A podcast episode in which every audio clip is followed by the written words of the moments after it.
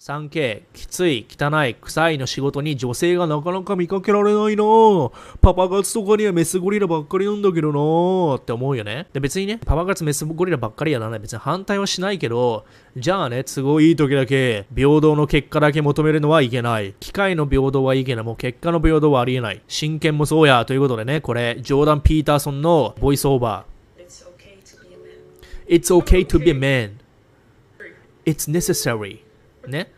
男になるというのはプロセス長いんだけども、これは必要なのよ。この職業、みんなね、辛いこと、危ないことばっかり。これにね、メスゴリラが見かけないんだけど、どこ行ったんだろう？こういう高層ビルディングのさ、肉体労働もさ、男しかやってないよね。メスゴリラ、私もオスと一緒ぐらい強いんだけど、とかって言ってるフェミニストの人いるけどさ、じゃなんでこれ見かけないのかなみたいな。リスク取りたくないのかななんて。戦争に行く人男ばっかだけど、どうなのかなみたいなね。結局だから、オスの方がリプレイスされやすいって前言ったよね。エクスペンダブルって映画あるじゃん。シルベスター・スタローンのエクスペンダブルね。男ってのはエクスペンダブルなんだよ。つまり、リプレイスすぐされちゃうの、男ってのはね。だから戦争とかで借り出される男ってのがなぜね、借り出されるか。もちろんね、女性でも強いから男の方が借り出されるんだけども、あとは男性と女性を比べた場合に、どちらの方がね、社会がね、反映するために必要かって女性の方が大事なのよ。これわかる？で、これ言うとね、セクシズムなのよ。セクシズム、セクシストって言われるかもしれないけども、女性はそれを聞いて、誰もね、批判はしないの。社会においてどちらがね、大事かって、まあ、どういう意味で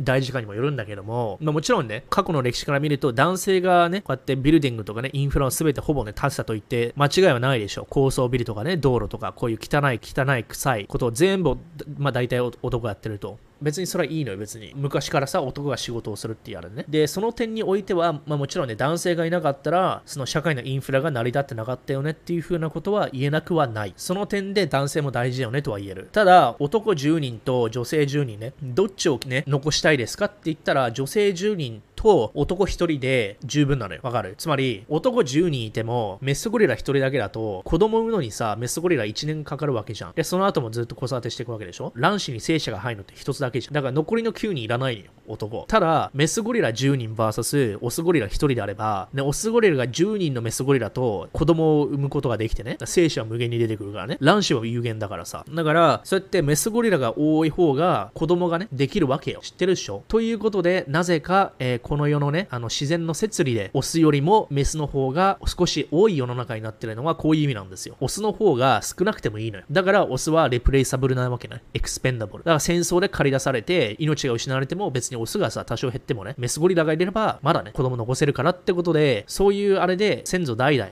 オスってのは、オスの命ってのはメスよりもね、犠牲にされやすいわけよ。だからこうやって危ないところとかね、戦争を駆り出されるオスってのも、やっぱりメスよりも、メスゴリラよりは犠牲にされやすいと。社会はそれを受け入れてるわけよ。誰もそれをさ、ああ、セクシズムだなんてね、言う人いないのよ。メスゴリラがいい、都合のいい時だけはセクシストとかっていうふうに言わないんだけどもね、こうやってね、こういうのやってるメスゴリラ見ないもんね。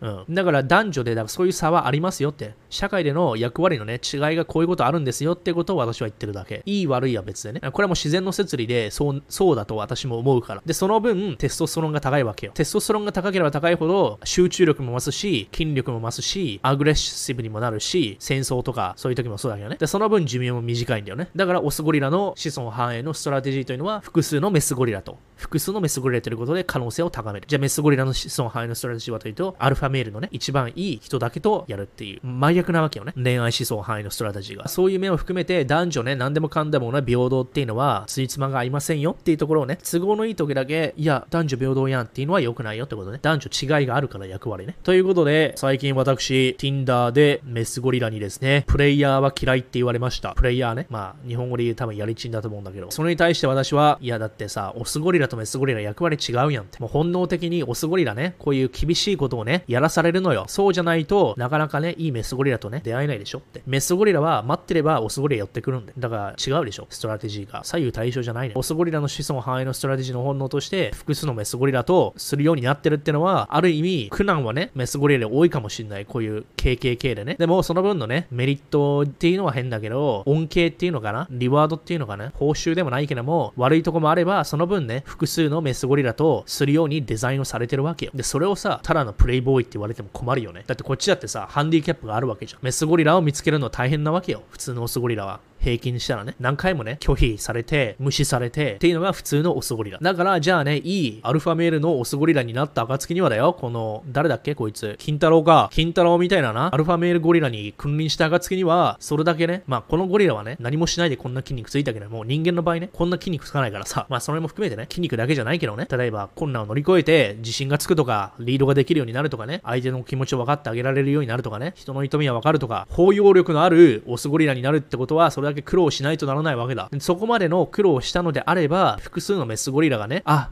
あのオスゴリラに抱かれたいってついてきても、それはね、それは当然でしょう。必然でしょうっていうか、それはさ、苦労したんだから、そのぐらい楽しんでもいいだろうっていうね、風に私は思ってるんですよ。はい。